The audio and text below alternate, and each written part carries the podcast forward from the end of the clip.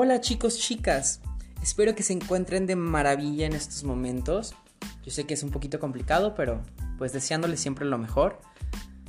Mi nombre es Jan y sean bienvenidos y muy bien recibidos a este primer episodio y primera emisión de El Rincón de la Habitación.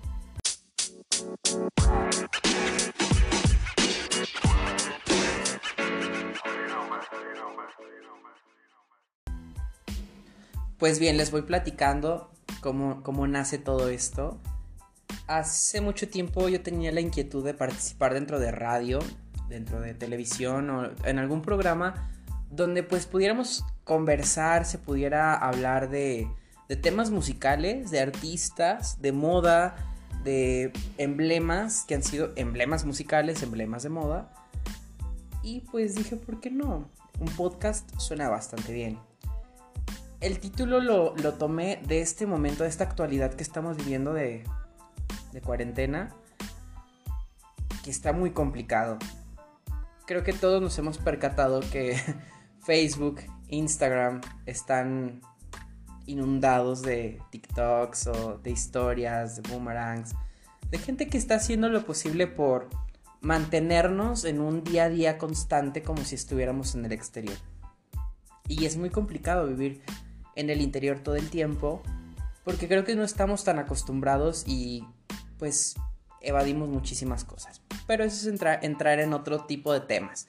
Nuestra actualidad ahorita es muy complicada, pero pues creo que todos vamos a poner nuestro granito de arena para que sea más llevadera.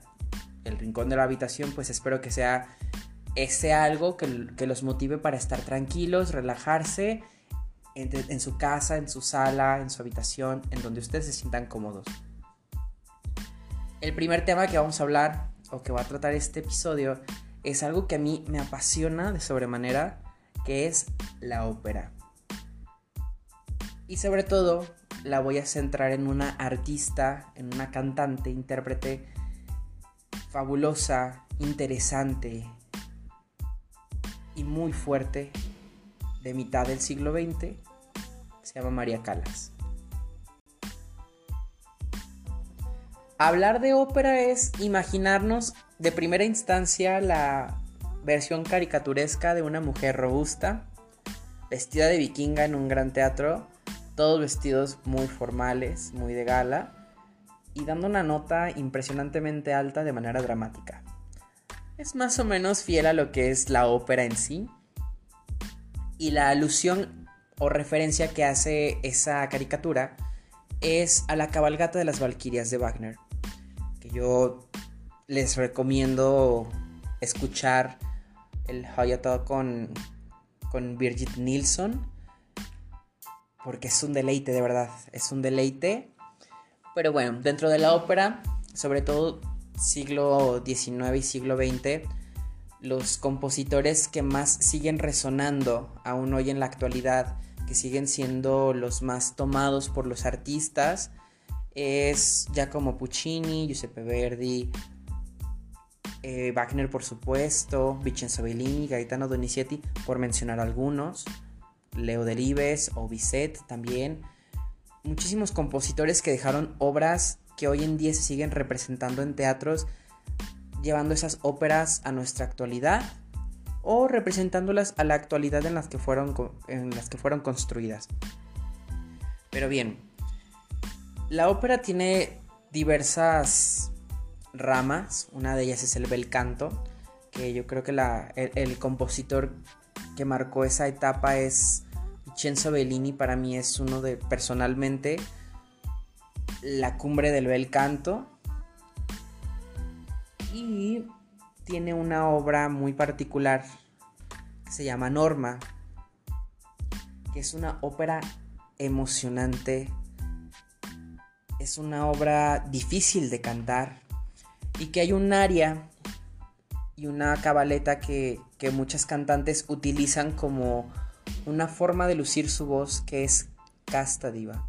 Para aquellos que no, no han escuchado esta obra, pues se las dejo en este siguiente, en este siguiente momento con la voz de María Calas.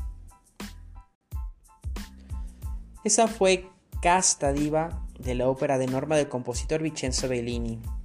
Una de, mis áreas preferidas del, bel canto, que muchas sopranos la, utilizan para demostrar su agilidad vocal, su, su estilo e imponerse. Es el caballo de batalla de muchas cantantes. A principios del siglo XX, la ópera era algo accesible solamente para personas adineradas, las personas de élite. Y pues de cierta manera era algo a lo que la mayoría de las personas pues no tenían acceso de manera tan fácil. Conforme pasa el tiempo, grandes obras del bel canto como esta de, Norma, eh, Il Puritani, por mencionar algunas, La Sonámbula, algunas de Rossini, por ejemplo, pues estaban un poquito olvidadas, empolvadas. Pero había cantantes como Elvira de Hidalgo, Claudia Mucio, eh, Judita Pasta, María Malibrán, cantantes de ópera que fueron enigmáticas en ese momento y que fueron decisivas para, para los roles de cada una de esas obras que, que se olvidaron un poquito. Elvira de Hidalgo fue una cantante española, una soprano coloratura divina, impresionante, de una muy buena calidad, que pues hay muy pocas, muy, pocas grabaciones de ella, pero lo que se sabe, lo que se escucha es impresionante. Elvira Hidalgo tuvo una, una alumna llamada Cecilia Sofía Ana María Caloyoropoulos, que en simple sería Calas. Sí, hablo de la mismísima María Calas que acaban de escuchar hace un momento. Ella nació el 3 de diciembre de 1923, de familia griega, nacida en Estados Unidos, en el seno de una familia donde la madre era muy bella, la hermana mayor también era muy bella, y ella esperaban que fuera un varón, pero pues tuvieron una niña. Entonces, desde que nació María Calas no fue una niña particularmente muy deseada. Y pues ella se enfocó y se centró mucho en el canto, en la música, y su mamá descubrió que ella era muy buena artista. Sin embargo, aún, sabiendo la, calidad de voz que tenía su hija, prefería más a, la hija mayor que, era bonita, que era elegante, que era refinada. En cambio, del otro lado, María Calas no era una niña bonita, nunca fue una mujer guapa, hasta más o menos mitad del siglo XX, donde hizo todo un proceso de cambio y literal es la historia del patito feo que se volvió un cisne. Lo que es tan interesante en María Calas es la técnica vocal que ella poseía. Muchos estudiosos, muchos este, teóricos de la, música, cantantes, maestros, no son muy fanáticos de, esta gran cantante.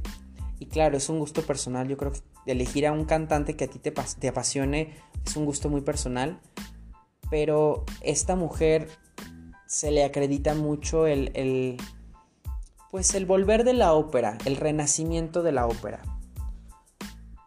Cuando ella empezó su carrera más o menos a finales del, de los 40, del 45 en adelante, antes de, que empezara a tener el renombre de María Calas, ella se empezó a imponer. incluso ella hizo bastantes pruebas en la escala de Milán fue rechazada y rechazada.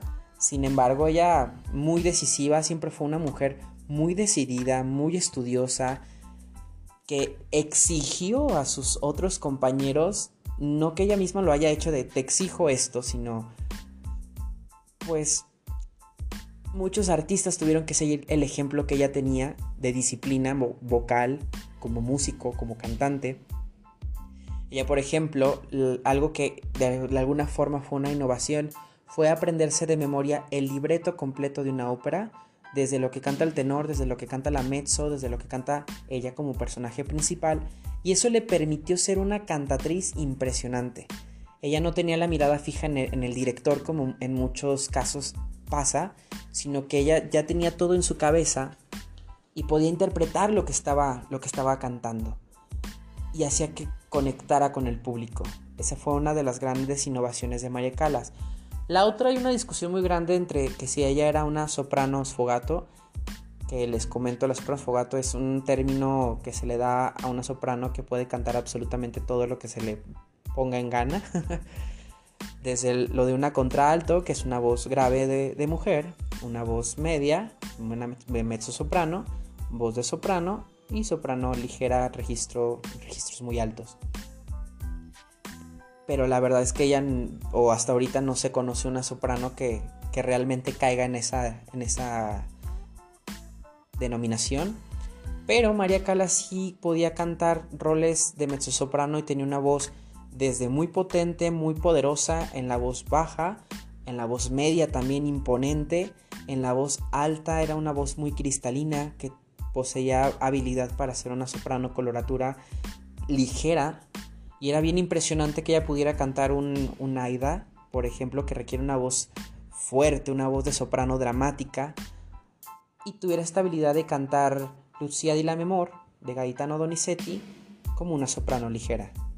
Ella también interpretó a este, la ópera de, de Lacme, cantando el área de las campanas, que es una de las áreas más complicadas para soprano de coloratura, pero que también es una preciosura. Y pues bueno, María Calas tenía un, sinfín de detalles este, impresionantes, preciosos. Y pues bueno, para que sigan familiarizándose un poquito con lo que es ella, les dejo esta, esta grabación de la obra de Tosca en la voz de María Calas.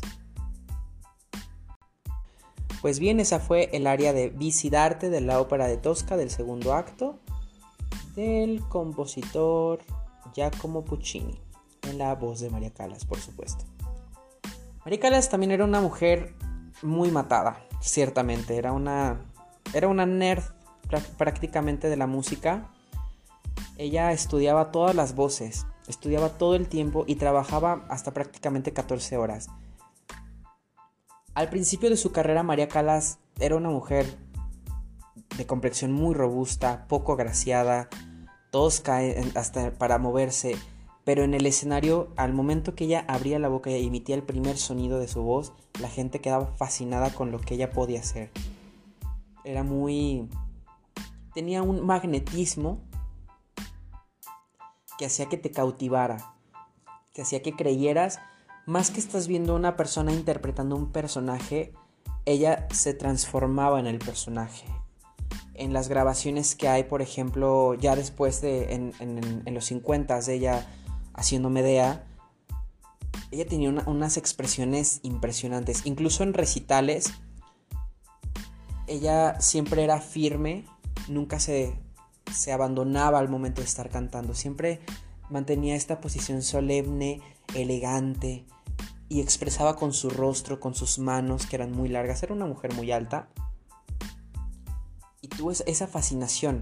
Además, muy inteligente. La mujer sabiéndose con estas características poco agraciadas, ella tenía una modelo a seguir que era Audrey Hepburn y se propuso estar igual de delgada que ella o cercana delgada a ella y lo cumplió.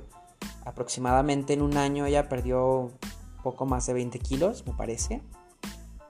Y se convirtió en una mujer, de repente apareció ante cámaras, ante, ante el mundo como una mujer elegante, sofisticada, vestida por los mejores diseñadores del momento, Dior y Saint Laurent en su momento, y siempre luciendo impecable. Y claro, su opinión siempre era ley, su opinión era muy decisiva. Algo a lo que siempre criticaban a María Calas era que ella era una mujer con muchísimo carácter, y sí, sí, tenía mucho carácter y yo creo que como artista también es, es parte de, de tu día a día tener toda esta pues toda esta historia detrás del mito, digámoslo por, por así, de que eres una persona arrogante, de que eres una persona contestona, enojona etc. Ella sí tenía un carácter muy fuerte y durante mucho tiempo ella estuvo casada con un hombre llamado Meneghini, que era un hombre muchísimo mayor que ella, aproximadamente unos 20 años mayor que ella, pero que también fue su manager y la vendió prácticamente como si fuera un producto. Es una de las, de las sopranos o cantantes de ópera mejor pagadas del, siglo XX No sé, desconozco el dato de que sí sigue siendo la, cantante mejor pagada de la historia de la ópera. Pero él, él, hizo dinero con ella sin explotarla. Ella fascinada por estar cantando sobre el escenario y es que el escenario para ella era, era todo. Cuando empiezan los 50 y empieza este cambio de ella radical, deja de ser la, la niña que buscaba el, el, Pues que buscaba de cierta manera un esposo que pareciera su padre esta figura paterna que, estuvo muy ausente durante mucho tiempo para ella, pues estaba representada en, en, Meneghini, perdón. Y ella se empieza a transformar en esta socialite que tenía amigas como en su momento Grace Kelly, llegó a conocer a Marilyn Monroe y muchas otras artistas del momento. Ella, por ejemplo, conoció a una de las mujeres más populares en ese momento. Elsa Maxwell, una columnista americana, fue quien introdujo a María Calas poco a poco a todo este movimiento social de celebridades, de artistas, de intrigas, de chismes, de fiestas, en donde María Calas pues aprovechó, aprovechó la belleza, la elegancia que ella tenía, el reconocimiento que ella gozaba y empezó a ser más sociable y poco a poco se empezó a alejar de, de Meneghini que, pues ciertamente era un hombre ya mayor y no podía seguirle el paso a una mujer tan joven y que estaba en pleno en plena juventud y que su carrera estaba en pleno ascenso, en pleno apogeo también. Entonces ella pasa el tiempo, estuvo muy peleada y, hubo una gran rivalidad entre, bueno, entre comillas, claro, entre la Renata Tebaldi, la Tebaldi, famosísima en la escala de Milán, y María Calas. Todo porque, curiosamente, Renata Tebaldi era la reina del lugar, era la reina de la escala de Milán, la gran soprano estrella, y llega una desconocida, una forajida, una extranjera, llega en la escala, se queda y pues le quita su propio hogar. Entonces, de alguna manera, de, de manera curiosa, Renata Tebaldi termina en el Metropolitan Opera House de Nueva York, curiosamente en el lugar de nacimiento de, María Calas, y así cada una estaba en el lugar de nacimiento de la otra, en la cuna de la otra prácticamente. María Calas avanza, se llena de, gente, se rodea y su voz empieza a tener cambios. Dentro de todo el proceso mucha gente adjudica que el, bajón de peso que ella tuvo pues le produjo algo a su voz. Su voz cambió. En un principio era una voz diferente, un poquito diferente, más, más llena, con más cuerpo, pero aún así siendo una mujer delgada y estilizada, que ese, esa cuestión de, de, estilismo que ella creó le permitió acometer mejor los roles para, para los que ella estaba dispuesta a cantar. Dígase la Traviata, que la pues la presentación que ella dio más o menos en 1953 con Alfredo Kraus de la Traviata fue decisiva. Es una de las mejores representaciones de la Traviata en la historia. Que hay, algunas, algunas este, grabaciones por ahí perdidas en YouTube que se las recomiendo las busquen y le den una checadita así rápido. Están impresionantes. Tener a dos grandes artistas en el escenario es escucharlos es transportarse a ese momento. Y pues pasa el tiempo, transcurre el tiempo, ella sigue cantando roles como Turandot, que vamos a hablar un poquito de, esa ópera. Esa ópera es de Giacomo Puccini también, como la anterior. Es de una, de una reina que le llaman la reina de hielo porque todos los, los que la han pretendido pues terminan sin cabeza porque no responden los tres enigmas que, ella impone para que se puedan casar con ella. Hasta que llega un, un forajido, un extranjero, a retarla por ver tanta crueldad, responde los tres enigmas. Ella, desesperada, le dice a su padre que si ella no quiere casarse tiene que averiguar para el amanecer el nombre del príncipe. Ella lo averigua, pero él se adelanta y, y la besa y hay amor, como en todas las, las óperas. Es una ópera muy fuerte que vocalmente requiere mucho y hay dos, hay dos áreas muy importantes. En esta ocasión solamente les voy a, les voy a mostrar Incuesta Reya, que es la, el área de soprano más complicada porque requiere una, una técnica para una soprano wagneriana, pero pues María Calas hizo, hizo muy buen trabajo dentro de este papel. La, grabación real de ella cantando, este, pues no hay mucho sobre eso. Pero la grabación que hay es, es muy buena, es accesible, es padre. No muestra todo su, caudal de voz, pero sirve como un buen, una buena referencia. Entonces por este momento les dejo Incuesta Reya de la ópera de Turandot, del segundo acto. Esa fue Incuesta de la ópera de Turandot del segundo acto, en la voz de María Calas. Y pues bueno, este, ella fue una de las primeras artistas que después de mucho tiempo de vivir en, Milán y de trabajar en la escala se muda a, París. En París encontró su hogar, encontró lo que ella buscaba. Y es en este momento, a finales de los 50, que ella se presenta por primera vez ante televisión, o más bien de manera televisada, a blanco y negro en ese momento, en un recital en la Ópera Garnier de París. Hace la, representación del segundo acto de, la ópera de Tosca, junto con su compañero de, esa ópera de toda la vida, Tito Gobi, un barítono excepcional y que ellos dos tienen una química en el escenario impresionante, se sabían, se conocían, sabían lo que estaban haciendo y se notaba, incluso en una representación muy, muy, muy rápida. Antes de, ello ella da un, preludio, digamos, este, con áreas conocidas como una voce poco fa, casta diva, este, D'amor su la Rosé de la, de la ópera de Il Trovatore de Giuseppe Verdi y Miserere también de la, de la misma obra.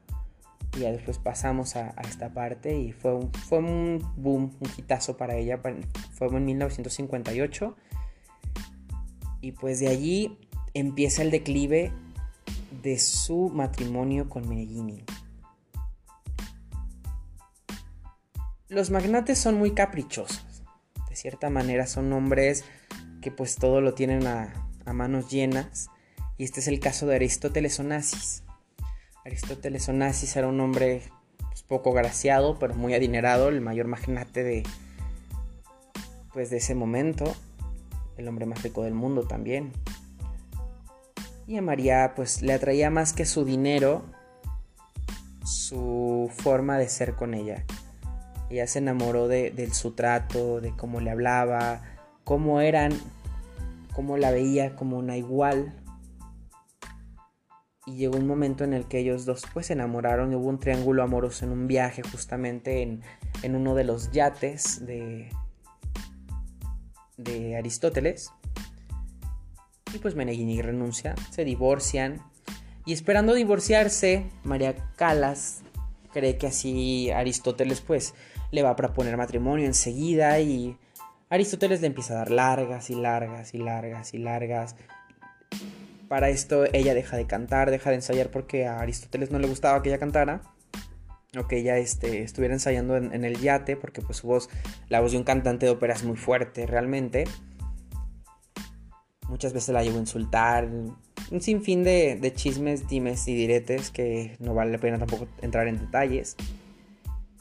Y en sí ella empieza a perder capacidad vocal, ya no tiene la misma pues, ni la misma edad, ni el mismo esplendor su voz, aún, suena bastante bien y empieza a, grabar la ópera de, Carmen de Bizet para mezzo soprano.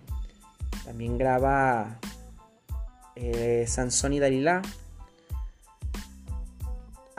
que también es para mezzo soprano. Y pues su voz empieza, empieza en declive ahora sí. Una carrera muy corta para una gran cantante. En, sí su, su carrera en su pleno apogeo fue de 1950 a 1960, una década prácticamente, y de ahí en adelante empieza, empieza a María, Calas a perderse. En una entrevista, Montserrat Caballé dice, y cito, María Calas tenía de compañero al éxito, pero cuando el éxito le falló, la soledad era muy grande. Y definitivamente, Aristóteles Onassis, mm, cuando pasa el, incidente con, con el presidente John F. Kennedy, pues ve que Jackie Kennedy se queda, se queda viuda vamos a por ella, porque era la mujer, una de las mujeres más guapas, más emblemáticas también del, otro lado del charco, americana, preciosísima, elegante, sofisticada, y pues va por ella y se casan. Entonces se vuelve Jackie O, Jackie. Y para esto María fue como un, ah, vamos viendo entonces. Después Aristóteles como que intenta reflexionar que dio un muy mal paso porque María, perdón, Jackie era muy gastalona y, pues ya a él no le gustó mucho el cómo era ella tan superficial y, y muchas veces volvió a recurrir a ver a María Calas, pero a pesar del amor, inmenso amor que le tenía Calas a, a Onassis, no volvió. Ella dijo, tú me dejaste, te perdono, mm, todo está bien, pero no dignidad ante todo. Era una mujer muy decisiva, lo dije hace un momento y lo reitero cuando leo su biografía en los documentales, la gente que la conoció, la gente que vivió, trabajó con ella, saben que era una persona muy dura, era una persona también de una sensibilidad extraordinaria y admirable. Entonces ella trata de, buscar y de raptarse porque pues ya como cantante de ópera realmente ya no funcionó. Ya, ya su voz no daba, ella misma no se sentía cómoda sobre el escenario, tuvo muchos fallos, todavía en una de sus últimas representaciones de, Norma no pudo dar el, do, sobre, sobre agudo que, se requiere para, para este papel. Y, pero hizo todo lo que se pudo, la gente lo veía, pero aún así la admiraba, porque aún así con una voz en declive, su magnetismo era absoluto. Verla en el escenario fue impresionante. Y una de las últimas obras que también ella representó, que, el, segundo acto me parece si está completo por ahí en YouTube, por si alguno quiere escucharlo, que es precisamente el segundo acto de la ópera de Tosca con Tito Gobi. Ahí, eh, eh, precisamente esa, esa representación en el Covent Garden de, de Londres fue creada para ella, por uno de sus más grandes amigos y, dirigentes. Ella trabajó con muchísimas personas como Herbert von Karajan, este, entre otros. Visconti es, uno de, es una de estas personalidades que fueron importantes también en su vida para pulir lo que ya estaba ahí. María Cala siempre fue un diamante en bruto que se fue puliendo y puliendo y puliendo hasta brillar a su máximo esplendor. Y Visconti fue, fue alguien que le aportó más elegancia. Visconti ayudó a trabajar sus movimientos, ayudó a que ella, ella se expresara, que fuera, que con un solo movimiento, un solo gesto, lo dijera todo. Y que eso es algo muy difícil de hacer. Muy, muy difícil.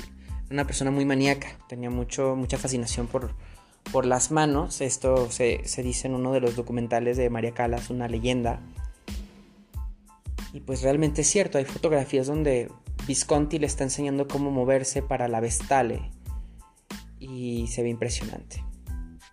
Entonces todos, todos estos amigos suyos, Franco Sefirelli y así, esta obra se crea para... E, e, esta versión de, de Toscara directamente para exaltar su, su capacidad de, de cantatriz. Y fue lo más bonito y lo más hermoso que pudo hacer, fue casi de lo último. Después trata de trabajar como, como directora, pero no, no pegó tanto. Ella no se, todavía no, no se desfasaba de esta parte de cantante. Avanza, avanza el tiempo. Y de una de sus famosísimas masterclass a principios de los 70s para, para la Academia Juilliard de Nueva York, que inspiró una obra de teatro más, que más adelante y más actual se llamó Masterclass. En estas masterclasses que ella dio eh, para Juilliard, muchos, muchos de los cantantes que ella obtuvo, pues que estuvieron bajo su mando, los pulió y varias de esas grabaciones estaban en YouTube, ahorita ya no, no se encuentran desafortunadamente, pero eran una forma muy ejemplar de, cómo ella era exigente, cómo ella, algo que ella tenía era un fraseo perfecto y, construía, cada frase la construía y la esculpía como si fuera tridimensional. Tenía una, una pronunciación muy buena, una dicción increíble, buen fiato impresionante. La mujer tiene muchos méritos, también como muchos detractores, porque también tiene una voz que pues realmente para un canon no es tan bello, pero tiene una voz muy compleja, muy, muy diferente. Y lo más importante, uno podrá escuchar muchas cantantes de ópera y se puede confundir de una a otra. María Calas es inconfundible, inconfundible. El sonido de su voz es muy personal, muy muy personal. Uno distingue una, una Birgit Nilsson, una distingue una Sutherland, una Cabalé, una Scotto, una Mirela Freni, por ejemplo, una Tebaldi. Pero aún así, entre ellas se puede perder un poquito y Calas, Calas está allí. Calas es un emblema. Y pues bueno, para terminar un poquito ya con, lo que fue su vida y, dar comienzo a, las canciones que están preparadas, ella muere en su departamento de París de un infarto en el año de 1977. Ahí María Calas terminó de, de dar lo último que ella tenía pero dejó mucho. Dejó un legado de, de aprendizajes, revivió la cumbre del bel canto, revivió todas estas, estas óperas que hoy en día siguen siendo muy populares, que se siguen representando. Personalmente yo creo que ella dejó una, una huella muy, muy importante para la música, para la ópera, para la cultura popular y yo creo que muchas cantantes, muchos cantantes, artistas actuales de la misma ópera la buscan como un emblema, la buscan como un modelo a seguir y eso es muy padre. Sin embargo, hoy en día hay muy pocas voces que realmente sean sorprendentes. Y justamente en la última entrevista que da Montserrat Caballé, ella dice lo mismo, ya no hay voces sorprendentes, ya lo que la ópera dio cada vez está más en decadencia y sí es cierto, ya las, las óperas las quieren representar de tal cual manera, pero la, cuestión ya es monetaria. Ni siquiera es por el, el hacer estos grandes shows como deben de ser. Ya las cantantes, la técnica que han adquirido en esta actualidad los maestros, no les enseñan una, una técnica como tal. Como en aquel entonces, principios del siglo XX, mitades del siglo XX, eran unas técnicas directamente de los mismos compositores de esas obras. Entonces es, muy complicado. Pero bueno, les dejo esta melodía de O mio caro de la ópera de Janis Kiki de Giacomo Puccini. Esa fue ese fue O mio caro de la ópera de Janis Kiki, el compositor Giacomo Puccini en la voz de María Calas. Pues, ¿qué más puedo, puedo complementar a todo esto? La ópera, si la escuchamos de un muy buen cantante, si nos damos la oportunidad de leer lo que cada área representa o la historia en, en, contexto general, la vamos a disfrutar mucho. La ópera es muy cerebral, es muy analizarla y no es para cualquiera. No es para cualquiera porque es compleja. Pero ya cuando le agarras el hilo, te atrapa. Te atrapa y no te suelta y se vuelve. Se vuelve parte de un día a día. En nuestro andar por, la vida, en la actualidad, por ejemplo, escuchamos canciones cada vez más, más simples. Que pues son del gusto de. El, gusto en general de la sociedad. Pero que ya no, no representan este gran enigma artístico que antes se tenía antes los artistas que teníamos eran indiscutiblemente impresionantes. Gozaban de muchas virtudes y muchas habilidades. Yo, yo creo que aquí yo voy a dejar una reflexión sobre ¿Qué tan cierto es que hoy en día tenemos artistas?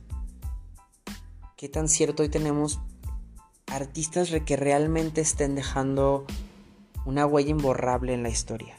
No por sus ventas, no por su popularidad, sino por sus virtudes como artistas en sí.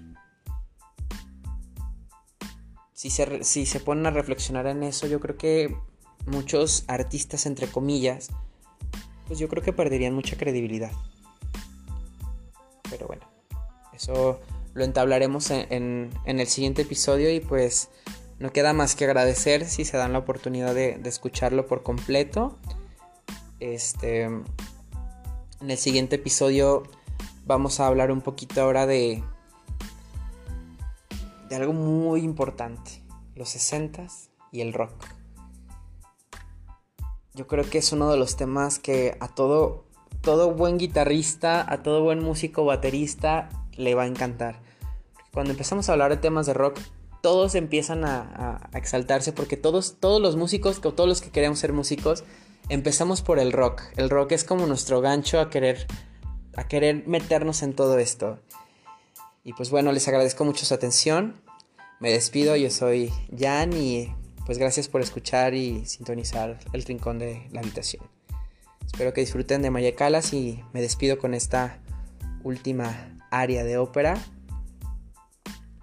que se titula ta voix de la ópera de Sansón y Dalila. Un placer y pues que disfruten mucho de, de estos días y tengan mucha precaución. Recuerden cuidarse mucho, sobre todo ahorita con el COVID-19 y tomar sus precauciones si es que tienen que salir a trabajar. Hasta la próxima amigos.